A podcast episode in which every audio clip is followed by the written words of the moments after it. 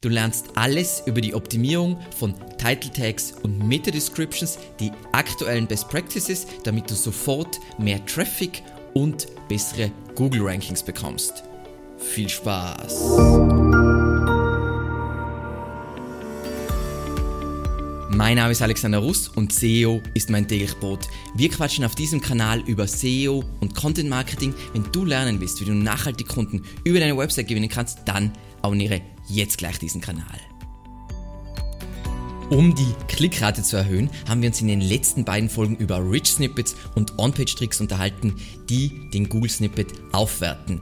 Diesmal frischen wir die Grundlagen auf, und zwar Title Tags und Meta Descriptions. Warum? Weil sich einiges geändert hat. Zuerst sehen wir uns die Title Tag Optimierung an, dann die Meta Description Optimierung und zu guter Letzt zeige ich dir die Tools, die man für diese Arbeiten dringend braucht.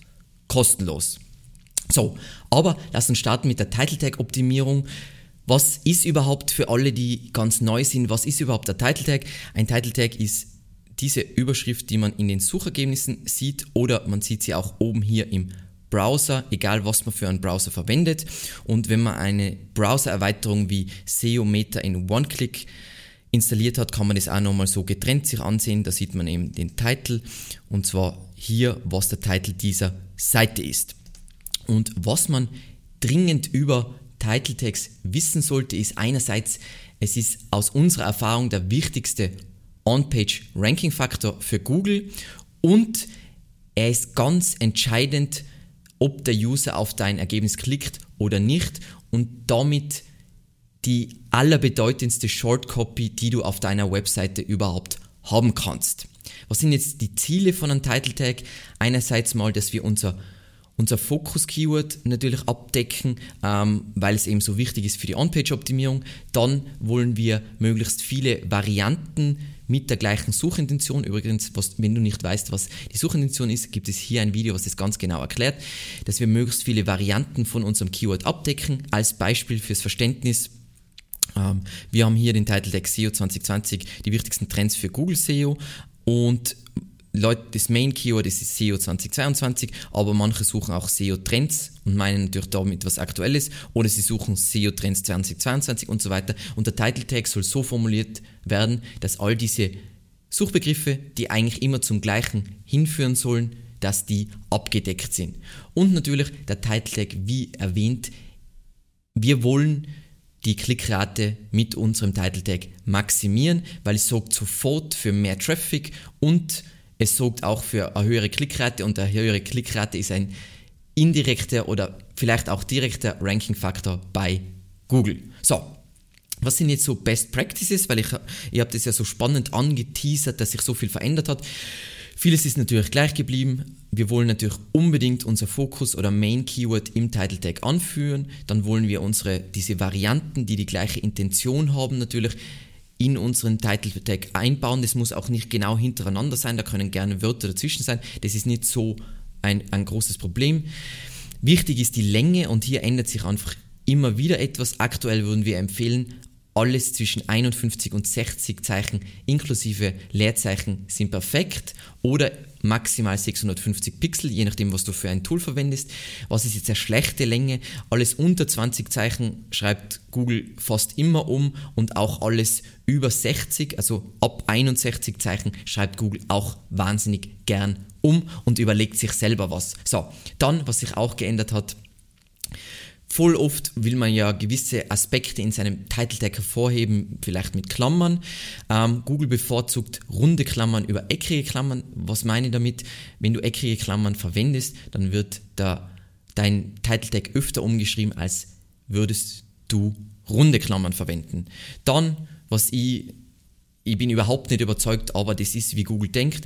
Ich bin ja ein großer Fan von Pipes, also diesen geraden Strich, den, es, äh, den man verwenden kann, weil er platzsparend ist und voll schön kann man sei, sein, seinen Spruch und dann Pipe Brand. Aber Google bevorzugt extremst das klassische Minus. Das heißt, ich würde mittlerweile empfehlen, einfach das Minus zu verwenden, weil sonst schreibt Google in vielen Fällen sowieso um. Dann, und das ist meiner Meinung nach der wichtigste Best Practice bei Title Tags und den habe ich glaube ich im letzten Video über Title Tags komplett äh, vergessen.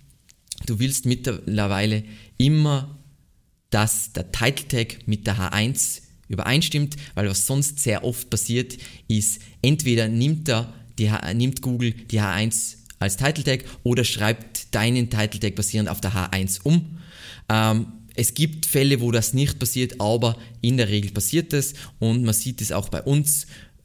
Also wir verwenden für Title Tag und H1 genau das gleiche. Und damit kann man in vielen Fällen vermeiden, dass Google so sich selbst was überlegt und das Ganze irgendwie umschreibt. So, was super heftig ist und kurz nochmal, um das zu verdeutlichen, Laut einer Studie von Zippy äh, schreibt Google aktuell ca. 62% aller Title Tags um.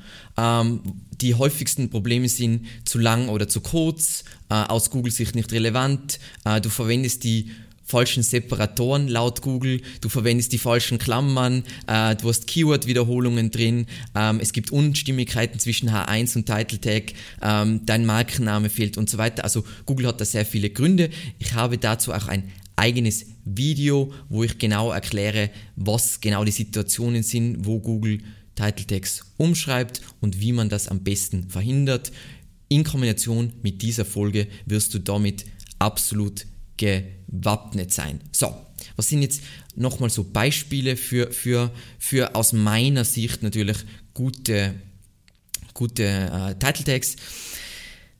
Das basiert auf, auf den Klickraten, das heißt, ein, ein gutes Beispiel ist jetzt da SEO 2022 sind die wichtigsten Trends für Google SEO, ist ein absoluter Überperformer. Am Ende zeige ich euch, wie man Benchmarks macht, damit man weiß, was ist eine gute Klickrate und eine schlechte Klickrate, aber zum Beispiel das ist ein absoluter Überperformer.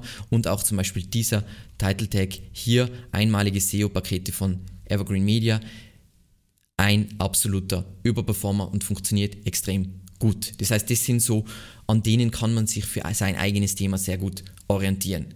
So, jetzt Meta-Description Optimierung. Für alle, die nicht wissen, was eine Meta-Description ist, eine Meta-Description ist dieser kleine Text hier unter unserer, sagen wir mal, unser, unserem Title Tag, unter unserer Überschrift, ähm, dieser kurze Beschreibungstext.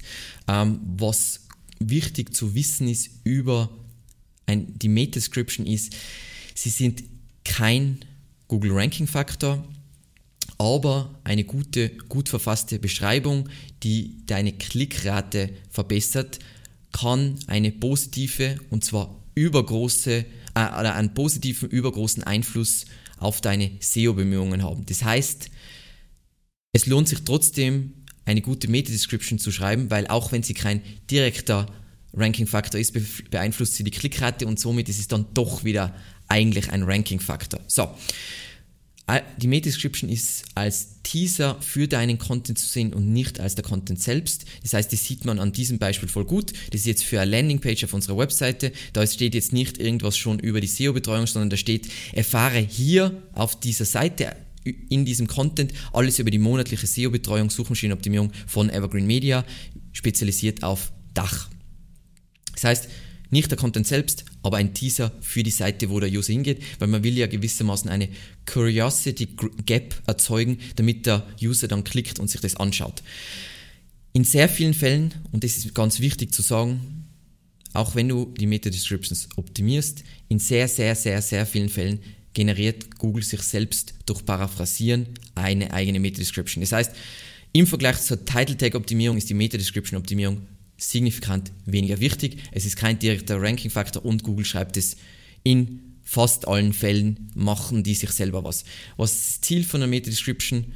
Nur die Maximierung der Klickrate, um einfach sofort mehr Traffic zu kriegen und bessere Rankings zu bekommen. Das sind jetzt so Best Practices. Ganz langweilig wieder, es soll natürlich die Meta-Description auch dein Main Keyword oder Focus Keyword enthalten, weil sonst verwendet Google sowieso nicht deine äh, Meta Description. Die optimale Länge aktuell ist zwischen 140 und 155 Zeichen inklusive Leerzeichen und ähm, wie gesagt, es hat sich bei der Meta-Description aus meiner Sicht weniger verändert. Wir wollen auf jeden Fall das Ganze formatieren mit dem klassischen HTML-Häkchen, wie man hier sehr schön sieht. Ähm, und ich würde mit Emojis und anderen Sonderzeichen spärlich umgehen. Was wir sehen, bei Abonnenten von uns und unseren äh, Kunden, wenn die selber Snippet-Optimierung machen, Das wären zu Spam-Snippets und da ist es eher so, dass ja, das sticht heraus mit den Emojis und den speziellen Sonderzeichen, aber eher wirkt es unseriös und der User klickt eher weniger, als dass er mehr klickt. Das heißt, Sonderzeichen ja, vielleicht Häkchen zur Formatierung, aber in Maßen, sodass das Snippet seriös aussieht. So, also Beispiel habe ich eh schon gezeigt. In diesem Fall wird auch die Meta-Description genau wie angegeben angezeigt. Also springen wir kurz in SEO Meta in One-Click. Da wird die Meta-Description genauso angezeigt wie angegeben. Und bei den Title Tags sollte euch jetzt aufgefallen sein, hier steht laufende SEO-Betreuung in Klammern monatlich und Google hängt da automatisch die Brand an. Das heißt, unser Title Tag wird eh schon wieder umgeschrieben. So, und jetzt kommen wir aus meiner Sicht zum wichtigsten Teil, weil das Ganze, und ich glaube, ihr merkt es schon, es gibt zwar Best Practices, aber letzten Endes muss man alles testen und kann man nicht sagen, dieses, dieser Snippet, diese Kombination aus Title Tag und Meta Description wird perfekt funktionieren. Zum einen die Meta Description wird die ganze Zeit paraphrasiert und du weißt auch nicht immer, was genau umgeschrieben wird. Das einzig Praktische ist, seit der großen Änderung letzten Jahr für Title Tags ist, dass Google pro URL nur einen Title Tag verwendet und nicht das so wie früher für jede Suchanfrage irgendwie den Title Tag anders umschreibt. So, das heißt, das Wichtigste sind die SEO-Tools für Monitoring, Analyse, Controlling und Testing. Aller, allerwichtigste und dementsprechend bitte, bitte, bitte jetzt extrem aufpassen. So, ich habe es glaube ich öfter erwähnt, aus meiner Sicht eines der allerwichtigsten SEO-Tools auf diesem Planeten. Also es gibt für Suchmaschinenoptimierung kein cooleres Tool. Du brauchst auch andere Tools, aber das sollte dein Haupttool sein, ist die Google Search Console. Ähm, wir sind jetzt aktuell im Leistungsbericht und was wir hier sehen ist, wie viele Klicks unsere Seite in den organischen Suchergebnissen generiert, wie viele Impressionen wir kriegen, was ist die durchschnittliche Klickrate, was ist die Position. Du kannst das auf alle möglichen äh, Arten filtern. Ähm, Suchtyp heißt einfach, Web ist einfach die klassische Google-Suche. Du kannst das gleiche machen für die Bildersuche, für die Videosuche, für Google News und so weiter. Wie gesagt, wir konzentrieren uns ja hier auf diesem Kanal hauptsächlich auf Web. Dann kannst du einen Zeitraum wählen. In, in, diesem Fall habe ich jetzt schon vorgefiltert eine bestimmte Seite, die wir uns ansehen. Wie gesagt, das ist genau diese Seite, die wir uns ja eingangs als Beispiel angesehen haben. Und ein Land, damit wir uns genau anschauen, wie performt diese Seite in den Suchergebnissen in Deutschland. Und das ist natürlich unglaublich wertvoll hier zu sehen, wie ist da die Entwicklung von dem Ganzen, ab wann hat die wirklich dann Traffic generiert, wie sieht es mit den Impressionen aus und so weiter. Und da können wir jetzt wirklich testen, funktioniert unser Snippet in den Suchergebnissen oder funktioniert er nicht. Und wenn wir jetzt hier diese ganzen Tabs, ganz wichtig, voll oft ist hier die Verwirrung, es wird nur angezeigt, was du hier aktivierst, auch unten. Das heißt, wenn ich jetzt das alles aktiviere, dann sehe ich pro Keyword für diese bestimmte Seite, wie viele Klicks habe ich generiert in dem Zeitraum, wie viele Impressionen, wie war die Klickrate und was mein, meine durchschnittliche Position. Wieso durchschnittliche Position? Weil natürlich über einen bestimmten Zeitraum verändert sich dein Ranking. Unterschiedliche Leute kriegen dich auf unterschiedlichen Ergebnissen angezeigt. Dementsprechend steht da in der Regel, außer bei Brand Searches, nie 1,0, sondern steht immer sowas, auch wenn du, auf, wenn du, wenn du googelst und du bist immer auf 1, dann steht da trotzdem jetzt in diesem Fall 1,8 Wieso? Weil ja nicht jeder die gleichen Suchergebnisse sieht und du über diesen Zeitraum ja auch Fluktuationen miterlebst. Und hiermit kannst du jetzt genau messen, wenn du jetzt dein Snippet optimierst, dann musst du dir natürlich den, das Datum abspeichern, wann sich das geändert hat und dann idealerweise, nachdem du den Title Tag und die Meta Description äh, verändert hast, willst du die Seite neu indexieren lassen, ähm, damit schnellstmöglich Google diesen neuen Title Tag hat und dann kannst du dir genau ansehen, hat sich das jetzt verbessert oder verschlechtert und so weiter und kannst dann Entscheidungen treffen, muss das nochmal überarbeitet werden und so weiter. Wie gesagt, befolge die Best Practices, aber letzten Endes die einzige Wahrheit ist testen, testen, testen und so weiter. Das heißt, hier kannst du monitoren, analysieren, äh, Controlling durchführen, deine Tests machen und so weiter. Das heißt, unbedingt hier reinsehen. Dann, damit du überhaupt weißt, woher weißt du, ob SEO 2022 mit einer Klickrate 33, von 33,1% ist das gut oder schlecht? Keine Ahnung. Ähm, Gibt es ein unglaublich cooles, kostenloses Tool von Advanced Web Ranking, ähm, wo du schauen kannst, Benchmarks. So, Das ist jetzt ein komplizierteres Tool, das muss man sich im Detail in Ruhe natürlich ansehen. Das werde ich jetzt nicht im Detail durchgehen, weil es ungefähr 10 Millionen Optionen hat.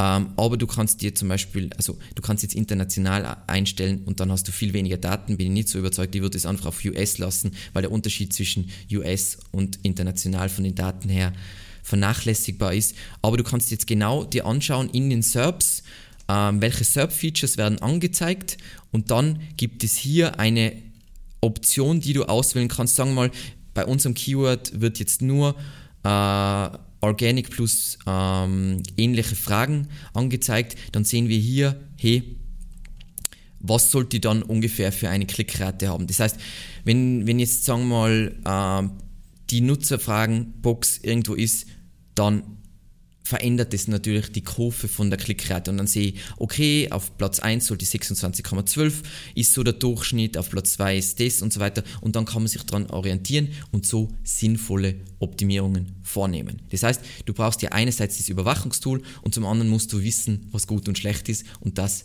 weißt du jetzt. So, für die Snippet-Gestaltung brauchen wir natürlich auch zusätzliche Tools.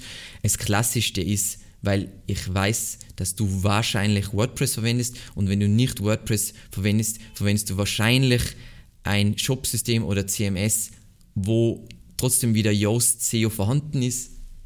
Yoast SEO ist der Klassiker und äh, das Tool hilft euch schon dabei, eure Snippets zu optimieren, von der Länge und so weiter. Es gibt ein Video zu Yoast SEO, wo ich noch sehr viele Tipps zu dem Plugin selbst gebe.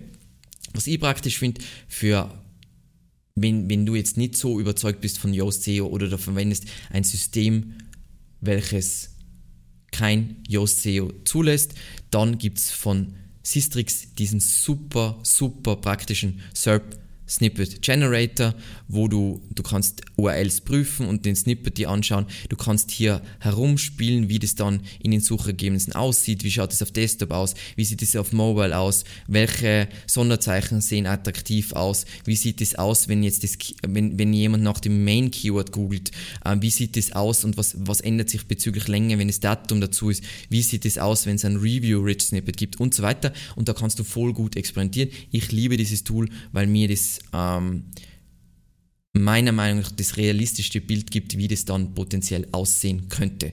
Und damit hast du eigentlich deine vollständige Toolbox. Du weißt jetzt, worauf es an ankommt hinsichtlich Best Practices, was sich verändert hat, wie du das Ganze analysieren kannst, wie du Benchmarks generierst und wie du dann den Snippet selbst gestaltest. Und ich hoffe, ich habe all deine Fragen beantwortet. Wenn nein, freue ich mich natürlich über deinen Kommentar. Und ansonsten vielen lieben Dank fürs Zusehen und bis zum nächsten Mal. Ciao.